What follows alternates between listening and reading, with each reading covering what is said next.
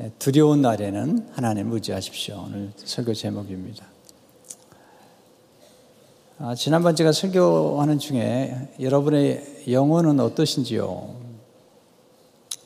아, 그런 말씀을 드렸어요. 우리 우리 건강에 대해서 얘기할 때 몸 좀 어떠세요? 이렇게 질문할 때가 많잖아요. 아, 오늘은 이런 이런 질문을 하고 싶어요. 여러분의 감정은 어떠신지요? 여러분의 느낌은 어떠신지요? 인간은 두려워하는 존재입니다. 그래서 하나님은 자주 두려워하지 말라고 말씀하십니다. 두려워하는 존재지만 두려움이 우리에게 별로 도움이 안 되기 때문이죠. 두려움이 가끔 엄습이 오지만 어떤 날은 심히 두려운 날이 있습니다. 다윗이 오늘 시편에 보면 그가 두려웠는데 심히 두려웠던 날을 그는 기록하고 있는 것입니다.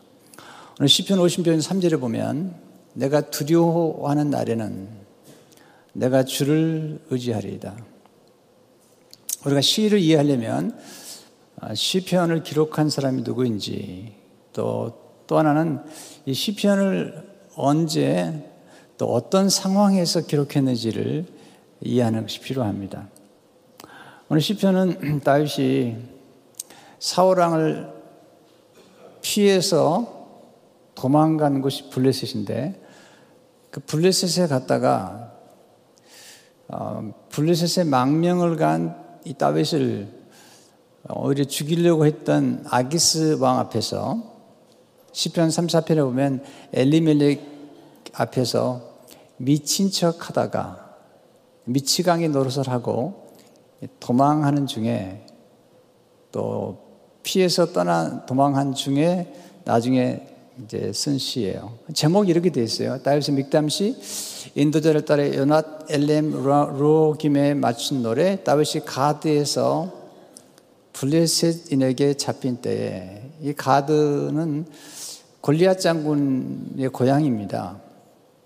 골리앗은 블레셋 사람이었고 그런 가드 사람이었는데 사울이 그를 죽이려고 하니까 다윗이 사울을 피해서 블레셋에 피신을 했습니다. 망명을 간 것이죠. 이제 곰을 피했더니 사자를 만난다고 사울을 피해서 도망갔는데 그를 죽이려고 했던 가드 왕을 만나게 된 것입니다. 그래서 그, 그, 그가 너무 두려워서 미치광이 행세를 하는 이 배경이 3일상 21장 12절에 15절에 이렇게 기록되어 있어요. 다윗이 가드왕 아기스를 심히 두려워하여 그들 앞에서 그의 행동을 변하여 미친 채 하고 대문짝에 그적거리며 침을 수염에 흘림에 아기스가 그의 신하에게 이르되 너희도 보거니와 이 사람이 미치광이로다 어찌하여 그를 내게로 데려왔느냐 내게 미치광이가 부족하여서 너희가 이 자를 데려다가 내 앞에서 미친 짓을 하게 하느냐. 12절의 말씀 보면 다시 두려움을 보는데 다시 가드왕 아기스를 심히 두려워하여. 여러분 이게 인간의 역설이에요. 다윗이 기억하시겠지만 사자와 곰과 싸워서 이겼던 사람이잖아요. 또 골리앗이라고 하는 그 거대한 장군을 물맷돌로 쓰러뜨렸던 그런 사람인데 지금 그런 대단히 두려워하고 있는 것입니다. 이게 지도자들의 역설이라고 합니다. 지도자들은 아주 담대해 보지만 또 역설적으로 심히 두려워하는 사람들이 지도자인 것입니다.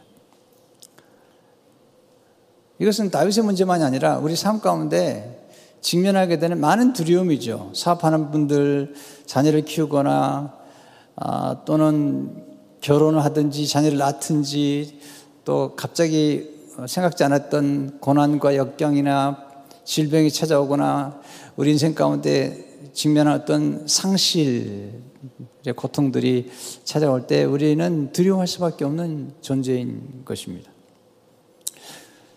그러나 두려움은 우리에게 도움이 되지 않습니다.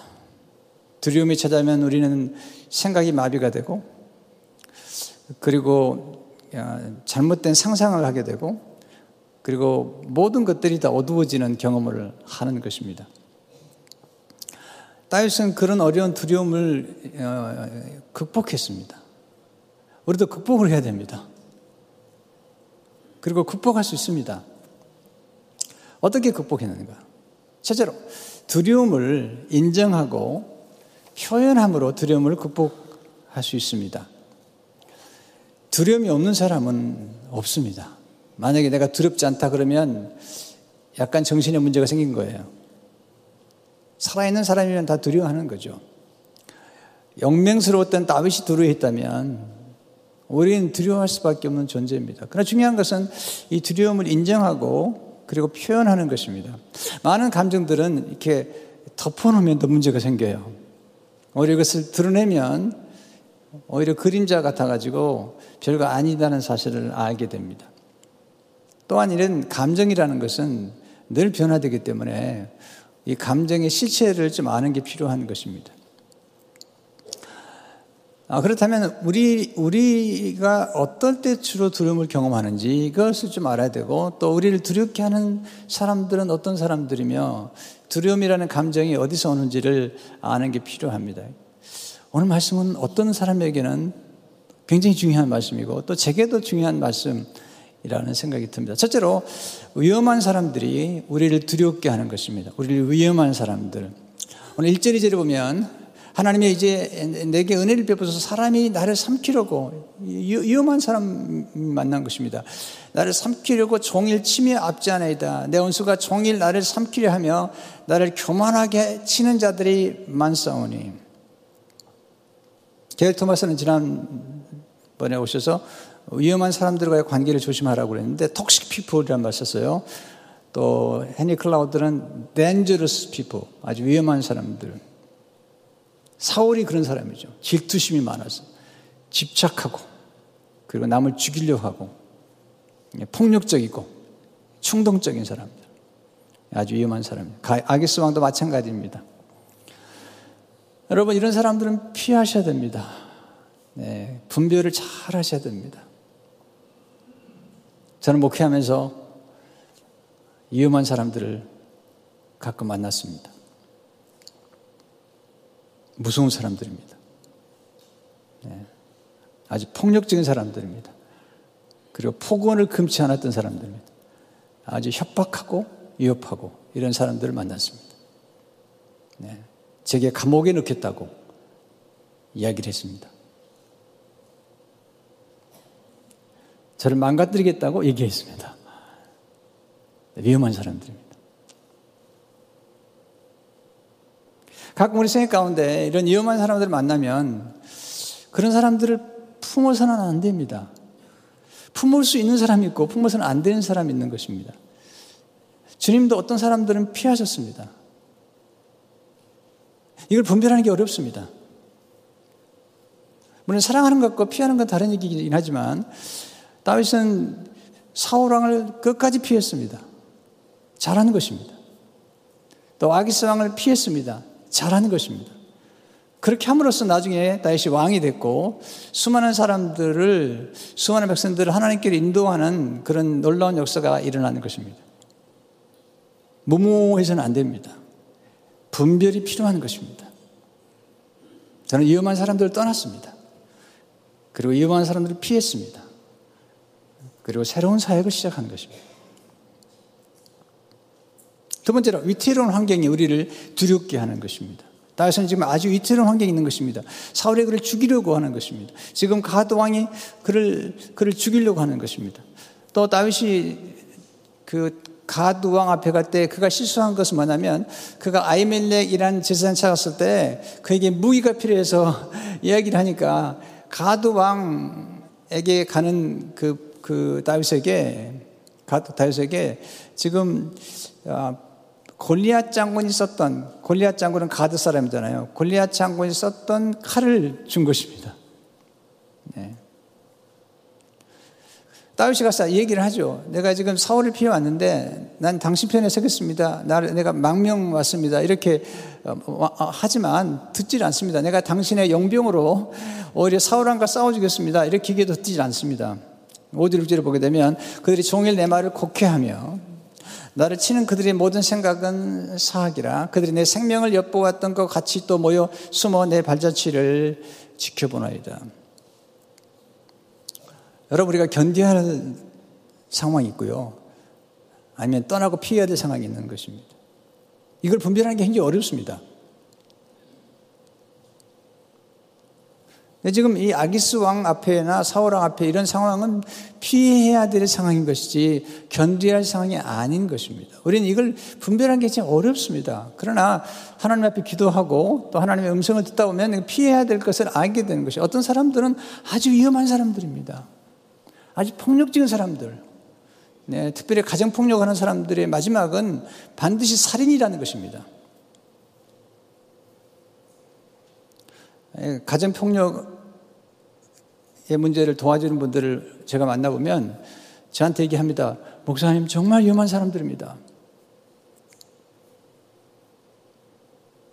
그 사람들은 마지막까지 가면 반드시 죽입니다.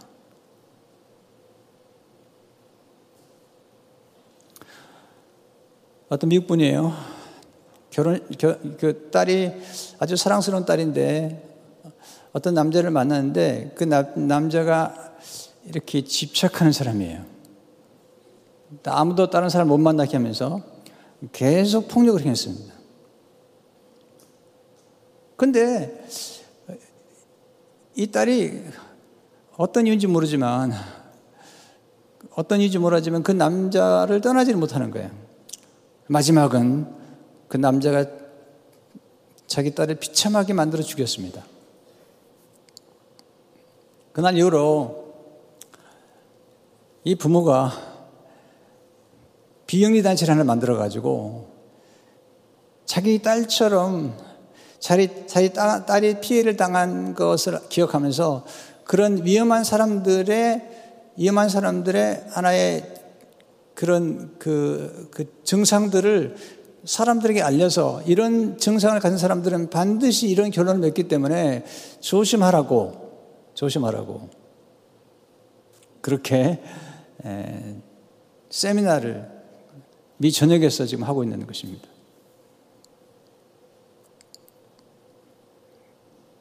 괜찮다고요? 괜찮지 않습니다. 여러분이 사업하다 보면 그런 사람들을 만나게 되고 직장에서도 만나게 되고 또 심지어는 결혼 생활하는 중에도 그런 사람들을 만나게 되면 빨리 피해야 됩니다.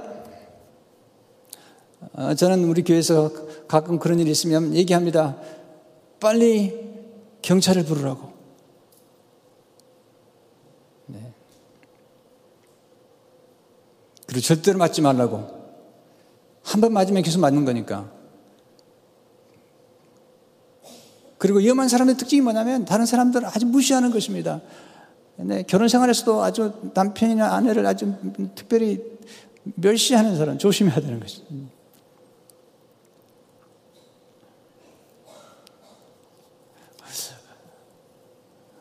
너무 심각해지는 것 같은데.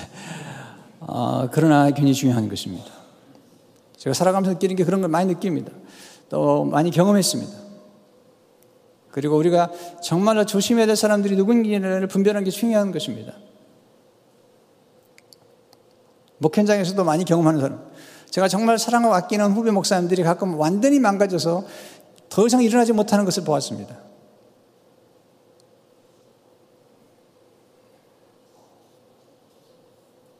세 번째, 두려운 생각이 우리를 두렵게 만드는 것입니다.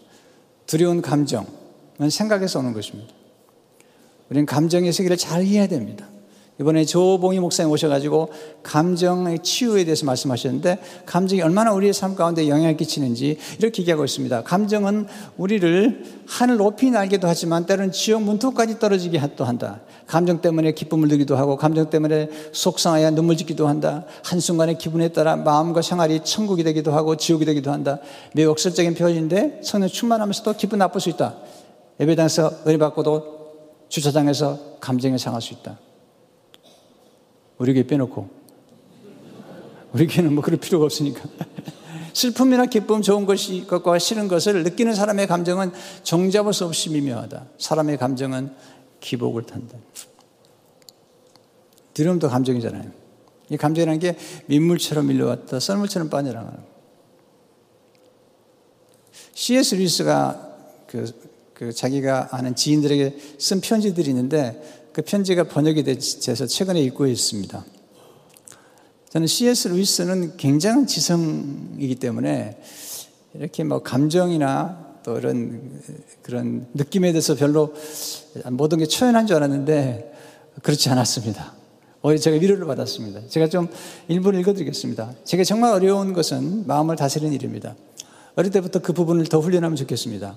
우리 영혼은 어떤 측면 산더미 같은 생각과 감정에서 매우 광대하고 어떤 측면 자신을 다스리는 중심 자아에서는 너무나 왜소하여 불균형을 이루는 듯 합니다. 내면의 날씨 전체가 1분도 못 되어 완전히 달라집니다. 마지막 문장이 참 울림으로 왔습니다. 내면의 날씨 전체가 1분도 못 되어 완전히 달라집니다. 내면의 날씨가 뭐죠? 감정이죠.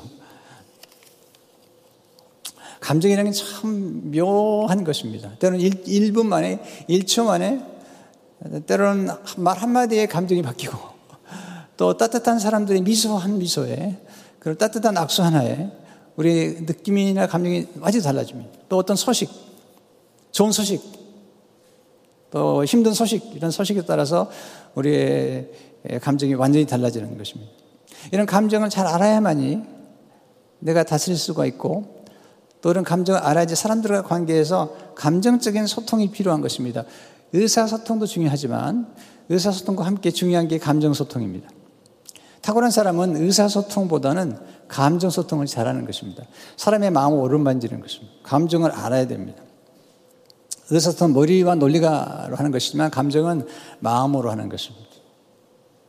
그래서 감정이 굉장히 중요한 거죠. 왜냐하면 사람들은 다 감정을 따라 결정하고 판단하기 때문에 위험하긴 하지만 삶의 현실이 그런 거잖아요. 어떤 감정이 우리에게 얼마나 중요한지 모릅니다. 저는 감정을 굉장히 소중하게 여기면서도 굉장히 조심스럽게 여깁니다.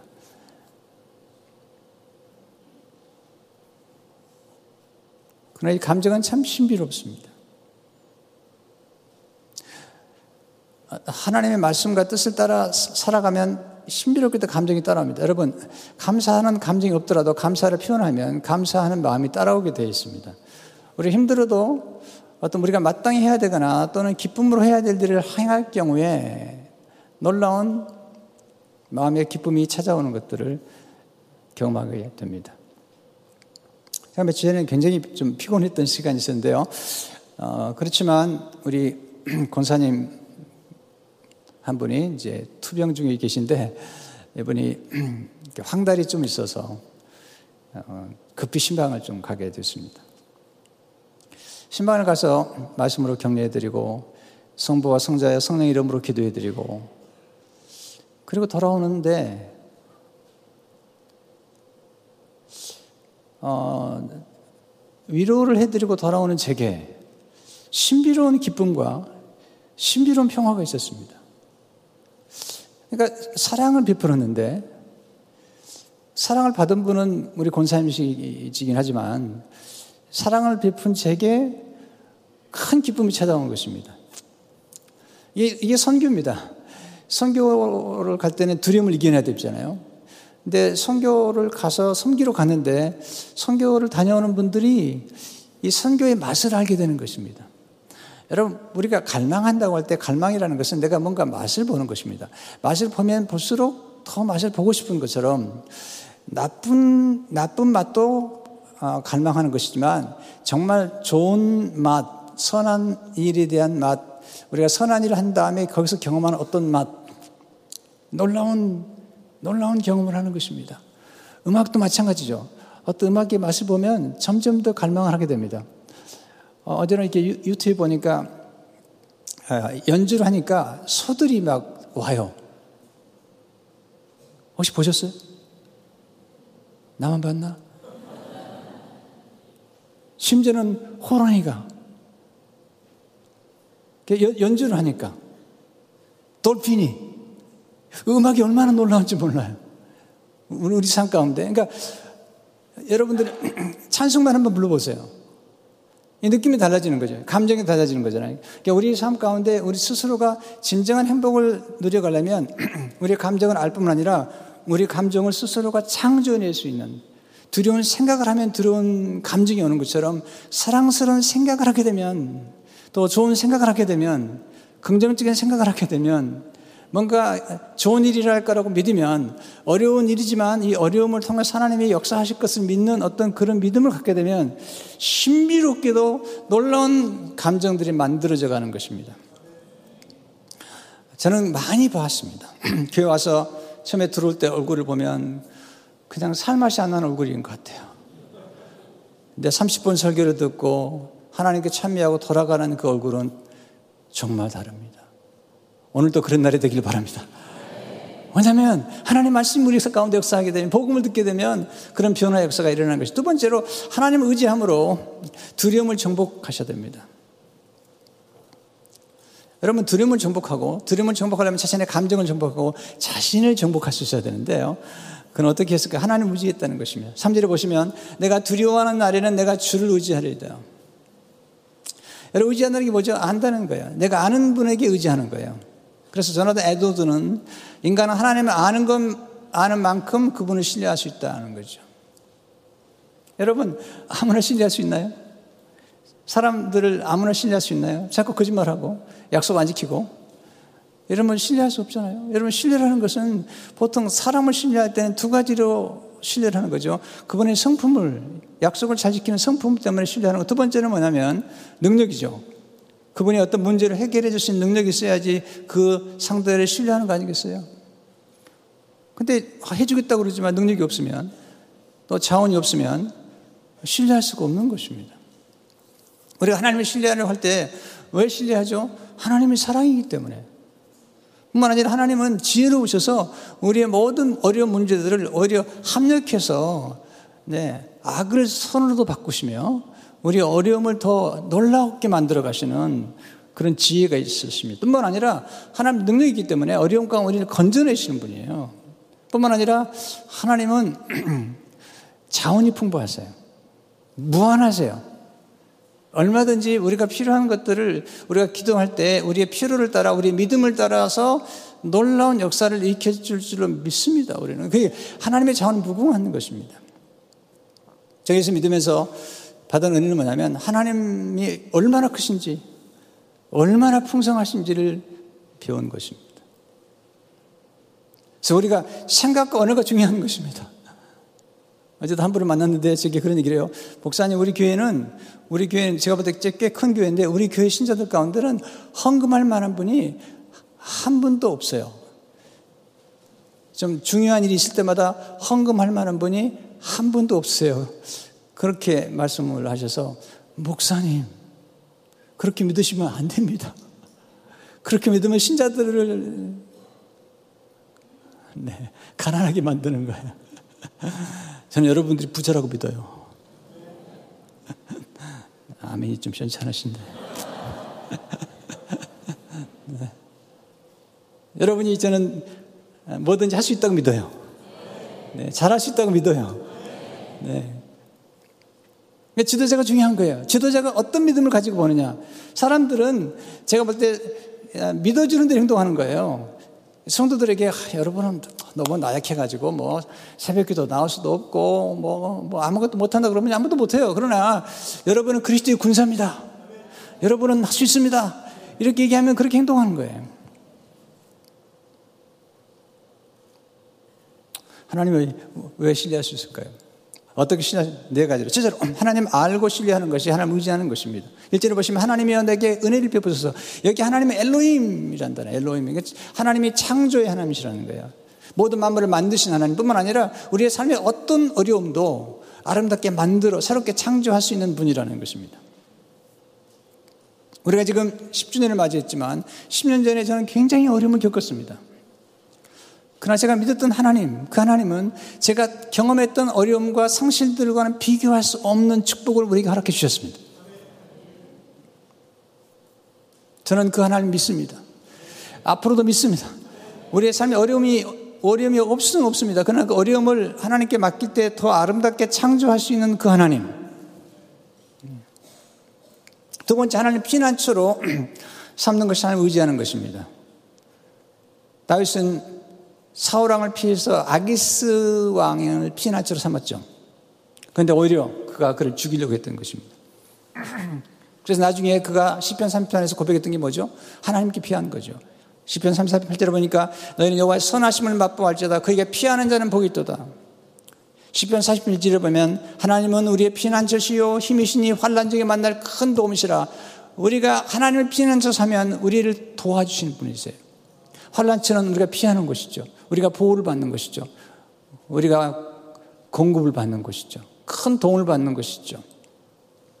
세 번째, 하나님의 말씀을 신뢰하는 것이 하나님을 의지하는 것입니다.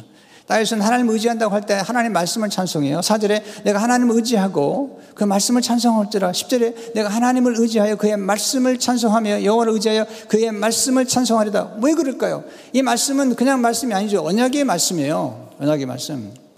다윗이 하나님께 받은 약속은 뭐냐면 사무엘을 통해서 기름을 부으면서 내가 왕이 될 거라는 것입니다. 그러나 하나님의 약속은 하루아침에 이루지 않습니다. 그가 약속을 받은 13년이나 기간 동안에 그는 유리하고 방황하고 사울에게 쫓겨다니고 어려움을 겪고 그의 눈물을 하나님의 눈물병에 담았다는 만큼 그런 고통을 겪었습니다. 그러나 그는 그 하나님의 약속의 말씀을 기억할 수 있는 놀라운 일이 생겼어요. 저는 그는, 그는 아니, 아직 왕이 아닙니다.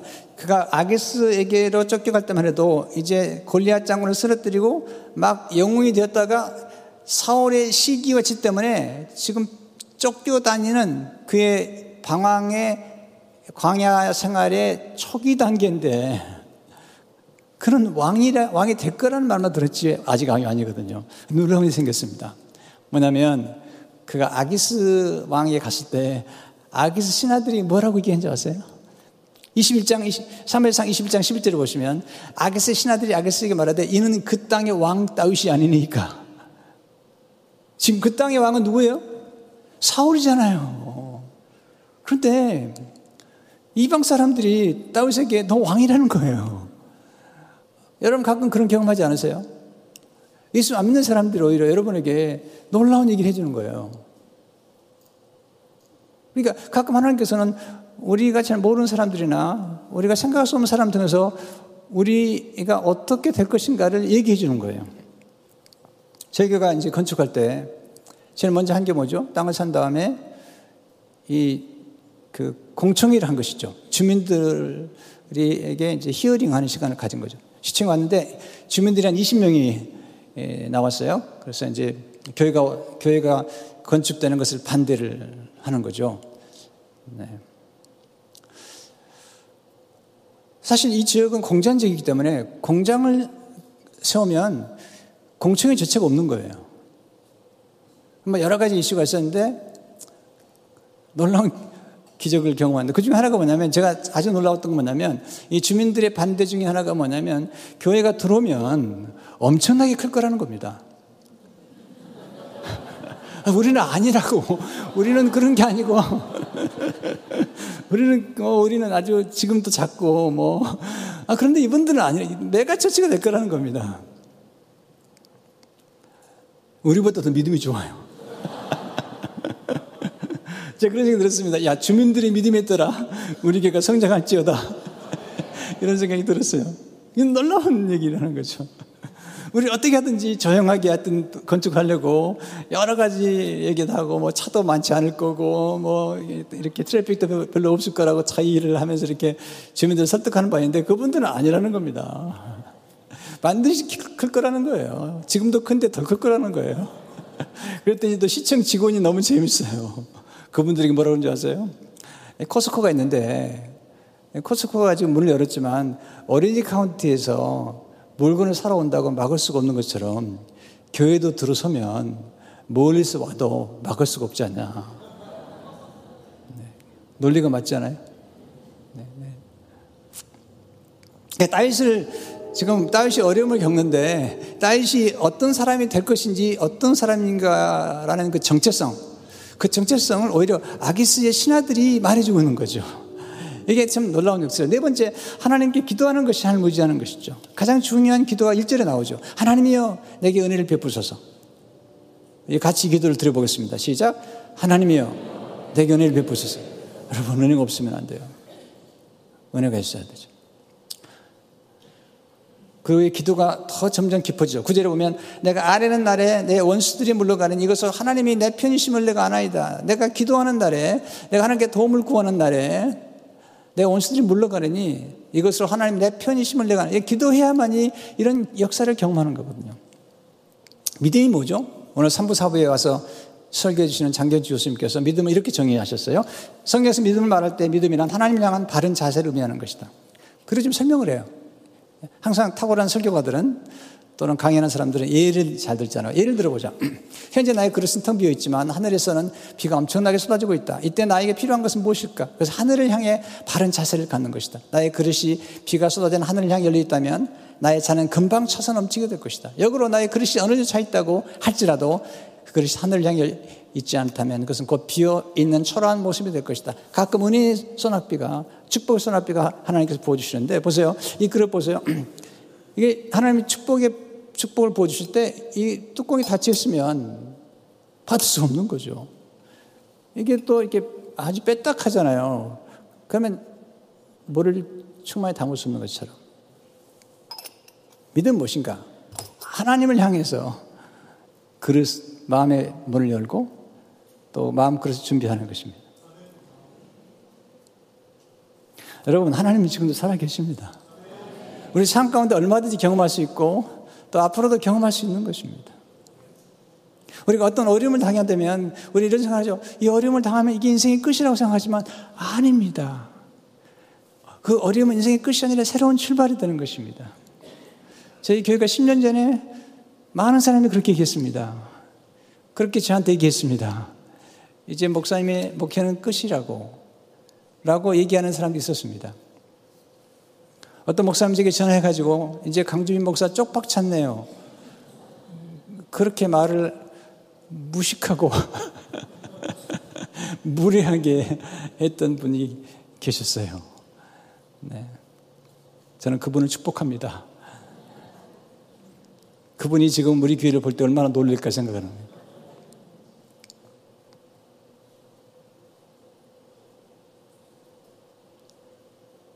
저는 10년 전에 여러분과 함께 교회를 시작하면서 하나님과 교회를 시작하면서 저는 1989년도에 처음 교회를 시작했던 그 이후로 하나님의 제 축복해 주는 것들을 제 아내와 함께 기억했습니다. 기억했습니다. 네. 제 아내와 제 어머니와 딸들과 더불어서 교회를 시작하기로 결정했던 1988년 12월 13일 그리고 1989년 2월 5일 첫 번 예배를 드렸던 그 날로부터 12년 동안에 하나님 놀라운 축복을 해주셨던 것을 기억했습니다. 그리고 그 하나님의 은혜를 기억하면서 제 아내에게 이야기했습니다. 우리 새로 시작합시다. 그리고 두 딸을 불러서 얘기했습니다. 너희가 주일학교 교사를 해주면 좋겠다.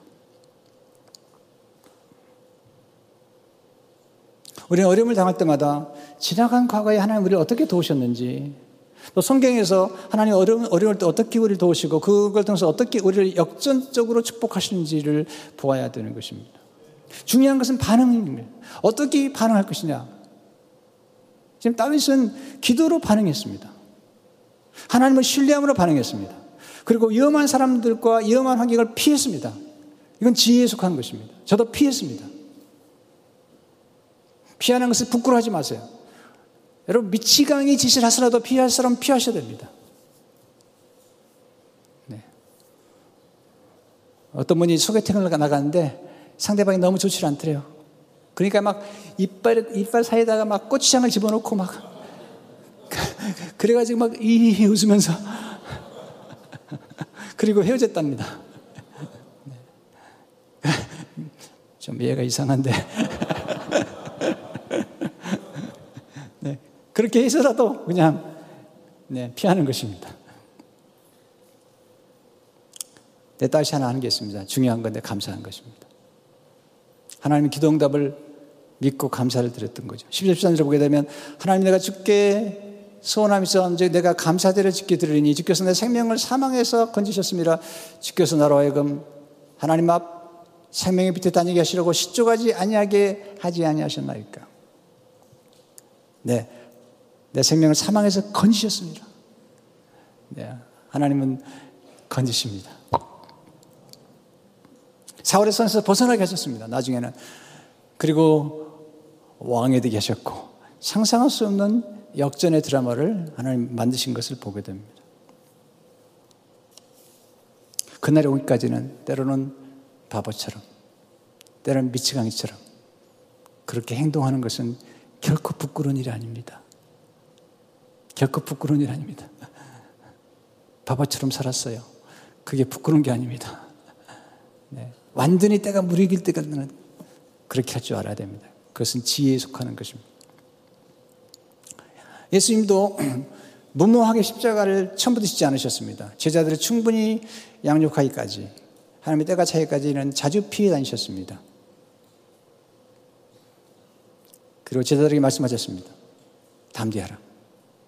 요한복음 10장 13절에 보면 이것을 너에게 이르는 것은 너희로 내 안에서 평안을 누리게 하려 합니다. 세상에서 너희는 너희가 환난을 당하 담대하라 내가 세상을 이기었노라. 성교한다는 것은 두려움을 이겨내야 됩니다. 쉬운 게 아닙니다, 성교. 우리 IT 성교를 자주 다니시는 우리 장로님 한 분이 주로 이렇게 오지를 가세요. 아마존이나 뭐 굉장히 위험한 지역을 주로 다니세요. 또 IT도 선교지가 쉽지 않은 지역인데 그래서 저는 이런 생각이 있었습니다. 우리 장로님은 진짜 대단히 담대하신 분이구나. 그리고 겁이 없는 분이구나. 이렇게 생각을 했어요. 근데 이번에 IT 선교를 떠나면서 제게 메시지를 주셨는데 기도 부탁을 하셨는데 어, 장로님도 사람이시구나. 제가 읽어드리겠습니다. 샬롬 목사님, 땅에 무릎을 꿇으라고 하십니다. 땅 위에 누구라고 하십니다. 겸손하라고 하십니다. 죽으라고 하십니다. 그런 하늘을 향해 목사님 항상 두려움이 있습니다. 목사가 교회 기도를 믿고 갑니다. 감사합니다. Love in Jesus. 사이트에 가 선교했는데요. 어, 돌아오는 길에 허리케인을 만나가지고 이틀 동안 더 머물게 됐어요. 하나님을 경외하는 게 중요합니다. 하나님을 신뢰하는 게 중요한 것입니다. 다윗은 시편 3, 4편 9절 10절에서 이렇게 얘기합니다. 너희 성도를 여호와를 경외하라. 그를 경외하는 자에게는 부족함이 없도다. 젊은 사자는 궁핍하 주랄지라도 여호와를 찾는 자는 모든 좋은 곳에 부족함이 없으리로다. 하나님을 두려워하게 되면 모든 두려움을 이길 수 있는 거죠. 하나님은 살아서 역사하시기 때문에 우리 삶의 어떤 어려움도 이겨낼 수 있는 힘을 주실 뿐만 아니라 새로운 역사를 창조하는 것입니다. 우리 관련은 하나님을 의지하는 것입니다. 다윗의 고백을 다시 한번 기억하십시오. 시편 50편 3절 내가 두려워하는 날에는 내가 주를 의지하리다.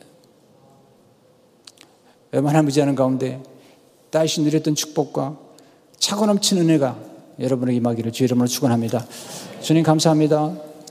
때로 우리를 심히 두렵게 하는 날도 있고 또 두려운 감정을 느낄 때가 있습니다. 다윗처럼 두려움을 표현하고 그러나 거기서 머물지 않냐고 하나님을 의지하며 기도하며 하나님의 말씀을 신뢰하고 하나님 앞에 감사하는 중에 놀라운 축복을 받은 것처럼 우리 생에도 분별력을 가지고 살아갈 뿐만 아니라 하나님을 피난처로 삼고 하나님을 의지하는 가운데 우리 인생의 역전의 드라마가 또 새로운 출발, 새로운 역사가 우리 삶 가운데 나타나도록 축복해 주시기를 원합니다. 어려움 중 성도들을 낙심하지 않게 하시고 또 지혜와 분별력을 주셔서 견디할 때와 피할 때를 견디할 사람과 피할 사람들을 분별하고 그리함으로 하나님을 전적으로 신뢰하는 축복을 더해 주옵소서. 예수 이름으로 기도합니다.